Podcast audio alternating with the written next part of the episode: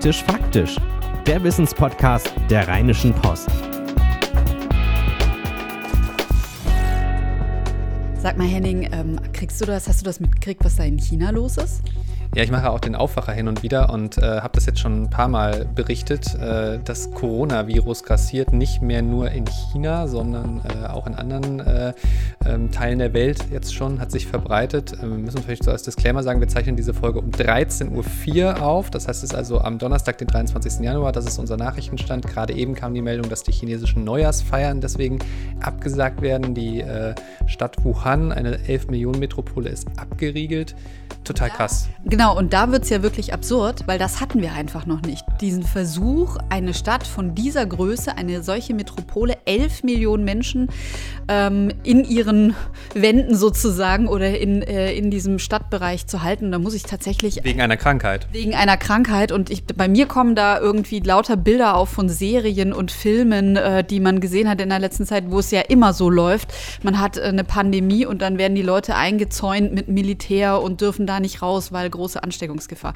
Also es ist auf jeden Fall eine ganz extreme Situation und ungewöhnliche Situation. Und deswegen haben wir gesagt, wir müssen darüber reden, wir brauchen einen Experten. Und den haben wir heute dabei. Er heißt Wolfram Görz, ist unser Medizinredakteur bei der Rheinischen Post. Und äh, schön, dass du dabei bist, Wolfram. Hallo. Ich bin auch sehr gern dabei und mache ein bisschen äh, Transparenz in diese Situation. Ähm, Susanne, du hast gerade gesagt, Pandemie. Es ist keine Pandemie. Es gibt eine lokale, ein lokal begrenztes ähm, virologisches Geschehen. Es gibt mittlerweile 17 Tote, es gibt über 600 nachgewiesene Krankheitsfälle. Es gibt insgesamt acht Patienten, die alle aus Wuhan stammen. Alle Chinesen sind nun in die Welt gereist, sind einer in ähm, Amerika, also USA. Alle anderen sind in Asien geblieben. Und ähm, das Coronavirus ist ein Virus aus der Gruppe der Viren. Wir kennen ja alle Herpesviren, äh, wir kennen Influenza-Viren, es gibt noch viele andere Viren. Äh, es gibt auch relativ viele Coronavirenstämme. Und ähm, man muss sagen, äh, jedes Jahr sterben in Deutschland 30.000 Leute an einer Lungenentzündung. Mhm. Durch Viren, durch Bakterien, durch irgendwelche Keime. Da sind jetzt 17 Tote erstmal nicht viel. Aber ja in relativ kurzer Zeit, oder? Das ist der springende Punkt. Aber äh, Henning, wenn du mal 30.000 in Deutschland durch 365 Tage zahlst, dann kannst du dir ausrichten. Ja. Nur, es ist in, in, insofern alles problematisch, als es offenbar eine Ursprungsregion gibt, von der sich alles quasi sequenzweise ähm, über das Land verteilt hat. Und wer in Wuhan war, der hat jetzt äh, ein Problem. Mhm. Weil das Problem besteht in einem ganz anderen äh, Phänomen, was diesem Virus offenbar zu eigen ist. Es hat eine extrem lange Inkubationszeit, nämlich 14 Tage, sagt man, 10 bis 14 Tage. Heißt, man merkt 14 Tage lang nicht, dass man es hat. Genau, ist aber trotzdem infektiös. Mhm. Und das ist der springende Punkt. Deswegen sind auch diese ganzen Körperwärmescanner, die jetzt an irgendwelchen Flughäfen aufgestellt werden, das ist alles Kosmetik. Ja, das ist zur Beruhigung der Weltbevölkerung, die sind völliger Quatsch. Mhm. Ja vielleicht, äh, das muss man vielleicht einmal kurz erklären. Das ist jetzt nämlich eine ganz äh, neue Geschichte. Also, äh, was habe ich jetzt gelesen? Thailand, Südkorea, Japan. Äh, Japan. Gerade in den asiatischen Ländern haben die sich jetzt schon darauf eingestellt und versuchen etwas zu tun. Und äh, was sie tun wollen, ist eben, sie letzten Endes messen sie einfach Fieber sozusagen. Man guckt, ob schon eine Erkrankung da ist, weil diese Viruserkrankungen eben sehr gerne mit sehr hohem Fieber einhergehen. Und dann könnte man einen Betroffenen rausziehen. Bedeutet aber auch, nach dem, was du gerade gesagt hast, der muss bevor er ins Flugzeug steigt oder bevor er an diesen Flughafen geht, das Virus halt schon mal zehn Tage gehabt haben. Das heißt, die Wahrscheinlichkeit, den äh, zu erwischen, während der das gerade richtig ausbrütet, der mögliche Patient, äh, ist relativ klein. Dazu kommt, dass es ja relativ viele Patienten gibt, äh, die auch über die 10, 14 Tage hinaus weg das Virus in sich tragen, aber nicht symptomatisch werden. Also die haben dann gar nichts, sind aber Virusträger. Ja, und, und das ist diese Dunkelziffer, von der die WHO jetzt auch mittlerweile spricht und auch sämtliche ähm, Epidemiologen, die das Ganze mal hochrechnen, wie hoch ist die Zahl der Patienten eigentlich wirklich. Ja, und dazu kommt, dass die chinesischen Verhältnisse äh, ähm, im Sozialversicherungssystem ja so sind, dass die Leute es sich nicht leisten können, nicht zu arbeiten.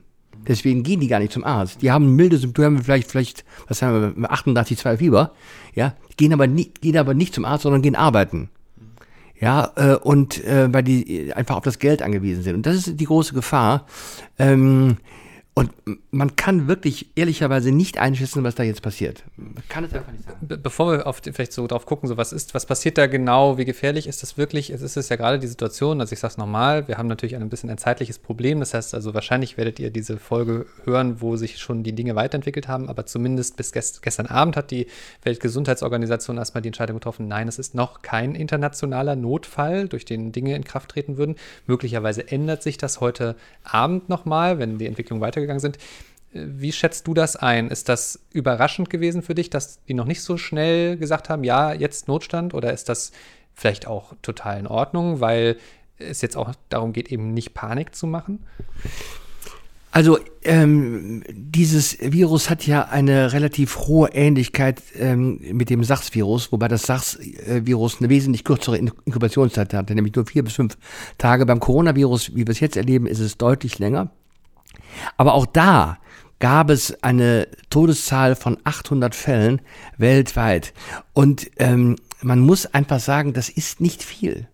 Das ist wirklich nicht viel. Wenn es eine Pandemie, das war eine Pandemie, dann sind 800 Todesfälle ähm, nach meinen relativ bescheidenen, aber doch durchaus vorhandenen statistischen und epidemiologischen Grundkenntnissen aus dem Medizinstudium, die, das ist nicht viel. Das ist eine Zahl von Fällen. Natürlich, jeder einzelne ist, ist bedauerlich und, und, und, und unerhört und tragisch, aber das ist letztlich nicht viel im Vergleich, was andere Todesursachen äh, herbeiführen. Ja gut, wenn wir jetzt über die Grippe sprechen, die ja immer wieder als die große gefürchtete Viruserkrankung auch letztes Jahr wieder von der WHO zu den zehn größten Gefahren für die Menschheit erklärt worden ist. Wenn die ausbricht, dann haben wir alle ein wirklich großes Problem. Und die hat ja auch schon in der Geschichte wirklich äh, hunderttausende Menschen dahin gerafft. Ähm, das ist natürlich was anderes. Die Gefahr letzten Endes, oder ich glaube, das Bedrohliche entsteht ja auch nicht über die Zahl 800 Tote, sondern das Bedrohliche entsteht eigentlich dadurch, dass plötzlich ähm, etwas unterwegs ist, was potenziell tödlich ist, was niemand sehen kann und es könnte plötzlich überall sein und wir haben es nicht mitbekommen. Das ist ja eigentlich so die Atmosphäre, die das verbreitet, gerade für Menschen, die sehr viel reisen auch. Ne? Plus der Zusatz, es ist eine neue, ein neuer Stamm, eine neue Krankheit. Das ist ja noch das, was, da, was dazukommt. Ne? Also weil so, so ganz, also die ist ja nicht schon immer da gewesen, sondern äh, es ist ja ein neuer Stamm, richtig? Aber bevor du das beantwortest, ja. vielleicht einmal ganz kurz, was sind denn eigentlich die Symptome? Und ja, dann könntest ja. du vielleicht mal über den Stamm reden, weil im Moment wissen wir es noch nicht genau.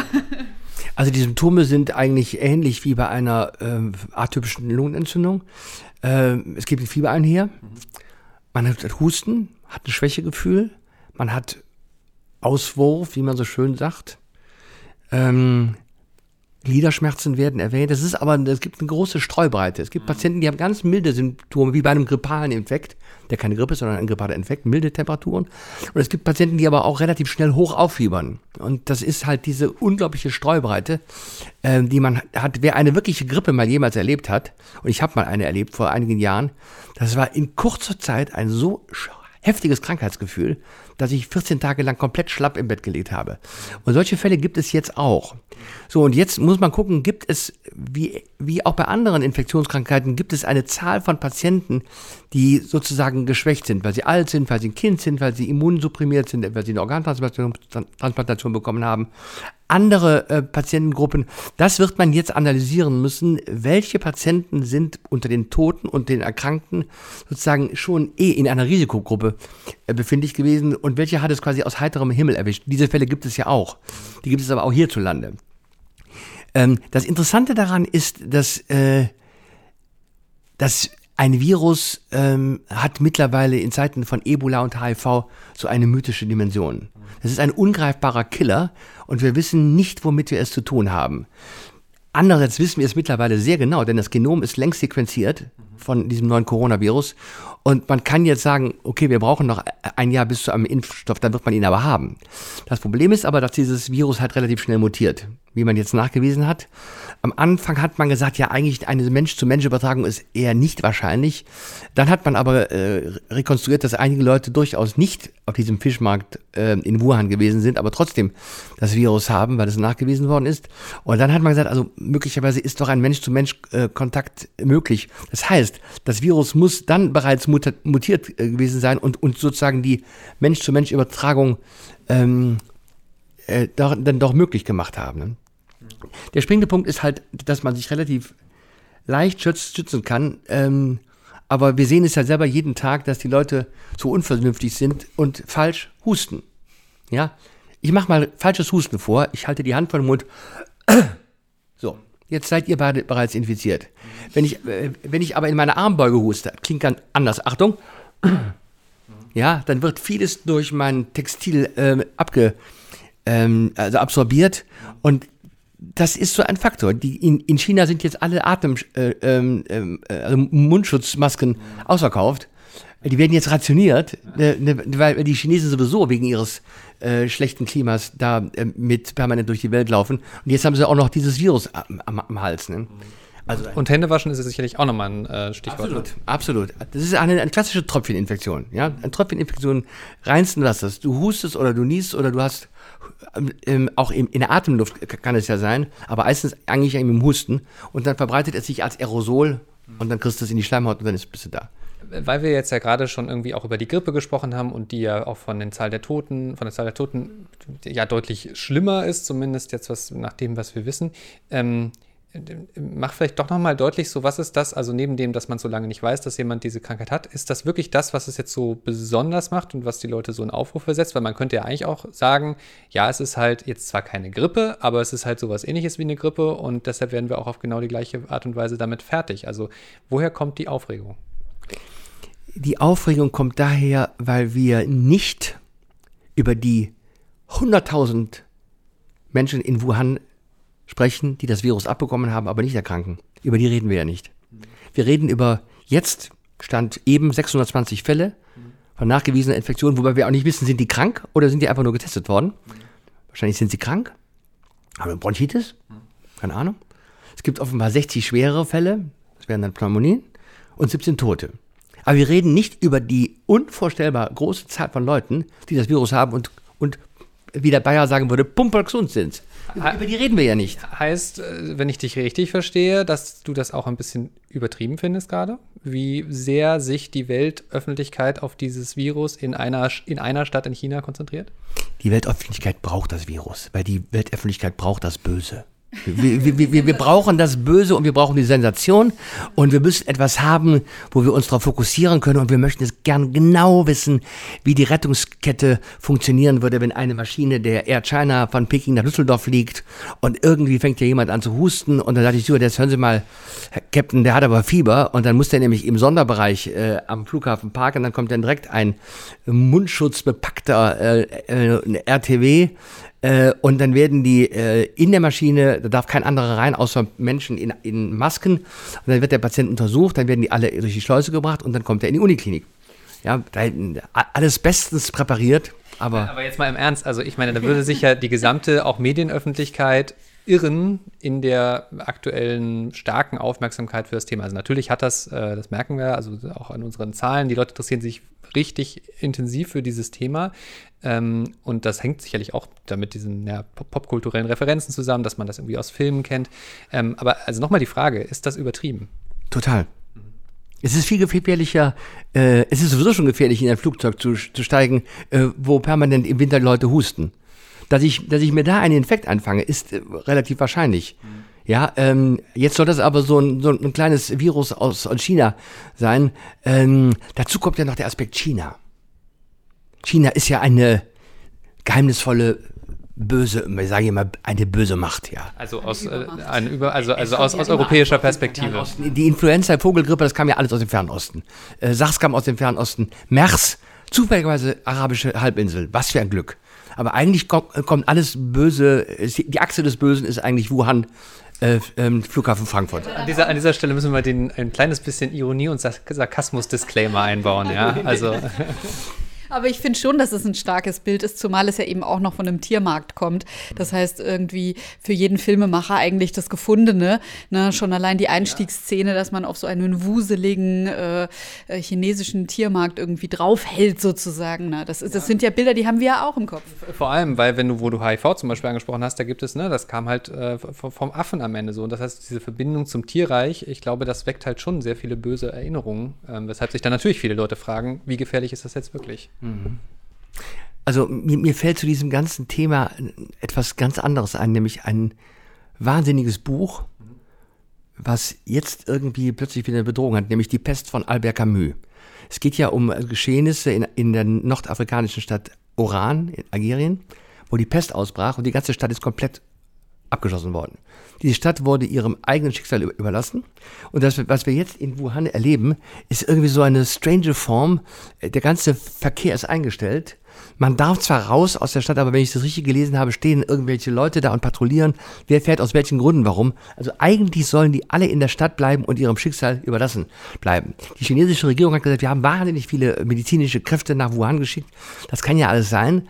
Äh, aber ähm, ob das ein glücklicher Versuch ist, ein Virus einzudämmen, weiß ich nicht. Ich, dazu bin ich dann nicht gut genug drin in der Materie. Aber das hat bei mir so eine eher etwas düstere Dimension geweckt, dass man jetzt mit allen Mitteln äh, den Ausbruch außerhalb von Wuhan dadurch verhindert, ähm, dass man Wuhan quasi sich selber, äh, soll ich opfert sagt? Sich selbst überlässt auf jeden Fall. Überlässt, überlässt, ja. Ja, für alle die, die jetzt eine Reise nach China geplant haben, denn es ist ja nun mal auch für viele Menschen ein Urlaubsort oder umgedreht ein Ort, an dem sie arbeiten müssen. Was sagt man denen jetzt? Können die fliegen? Können die nicht fliegen? Klar, klar können die fliegen. Die nehmen sich irgendwie von, von Aldi oder Lidl oder Netto oder Penny irgendwie so ein, ähm, so ein, so ein ähm, viruzides äh, Dingsbums mit zum Sprühen. Die waschen sich regelmäßig die Hände. Die nehmen, wenn sie in, in, in größeren Orten sind, einen Mundschutz dann wird hier nichts passieren. Sehr unwahrscheinlich, sehr unwahrscheinlich. Das heißt, du rechnest eigentlich jetzt auch nicht damit, dass sich erstmal so schnell was, also wir müssen ja sagen, ne, das ist der Stand der Informationen, den wir jetzt haben. Wer weiß, wenn irgendwie sich morgen plötzlich alles äh, ganz ändert, dann wirst du wahrscheinlich, würdest du möglicherweise auch nochmal deine Einstellung ändern. Aber ähm, nach dem Stand, den wir jetzt wissen, äh, nach, nach der Faktenlage, gehst du auch erstmal nicht davon aus, dass jetzt die äh, WHO, die Weltgesundheitsorganisation, jetzt groß andere Pläne äh, in Betracht zieht, oder? Ähm, ich, ich kann das nicht einschätzen. Ich möchte nur noch einen Punkt zu bedenken geben. Wir wissen überhaupt nicht, seit wann das Virus wirklich im wahrsten Sinne des Wortes auf dem Markt ist. Denn du findest ein Virus nur, wenn du einen Test auf das Virus hast. Wenn du nach dem Virus nicht gezielt suchst, siehst du zwar eine Infektionskrankheit mit einem Krankheitsverlauf, aber du hast den Erreger nicht.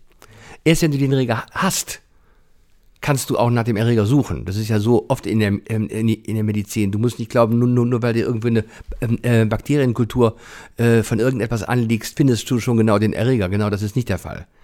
Ja, also ähm, man müsste mal überlegen und sich fragen, ob das Virus nicht möglicherweise schon viel länger äh, in, in, Wuhan und anderswo sich tummelt, vielleicht sogar schon in Deutschland. Und wir haben nur nie nach dem Erreger äh, gefragt, weil wir ihn nicht kannten und nicht danach getestet haben. Es gibt ja Testverfahren, die nur für dieses äh, Virus sensitiv sind. Und das wird, dann wird spannend. Trotz allem muss man das, finde ich, aber auch noch mal ein bisschen eingrenzen. Also das eine ist, SARS war schlimm damals. Alle haben sehr große Angst und große Panik gehabt. Du hast es selber schon gesagt. Also am Ende waren es 800 Leute. Und auch jetzt muss man noch mal sagen, das haben auch die Erfahrungen mit Ebola und so gezeigt.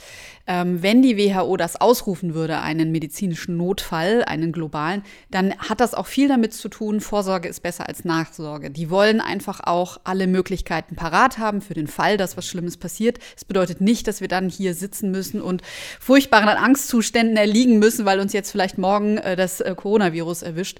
Das würde ich einfach ganz gerne nochmal hinzufügen, dass man das so ein bisschen klar hat. Es ist gerade ein Teil und ja auch ein guter Teil unserer Industrialisierung, dass wir plötzlich sehr viele Möglichkeiten haben, schon im Vorhinein uns auf Dinge vorzubereiten. Ein Podcast, der ein Plädoyer für mehr Besonnenheit, mehr Ruhe, mehr Nachdenken und äh, einfach mal durchatmen ist. Äh, herzlichen Dank, Wolfram Görz. Ich danke euch für die intelligenten Fragen, wie immer. ja, und in diesem Sinne, bis dahin. Bis dann. Tschüss. Keine Lust, auf die nächste Episode zu warten? Frische Themen gibt es rund um die Uhr auf rp-online.de.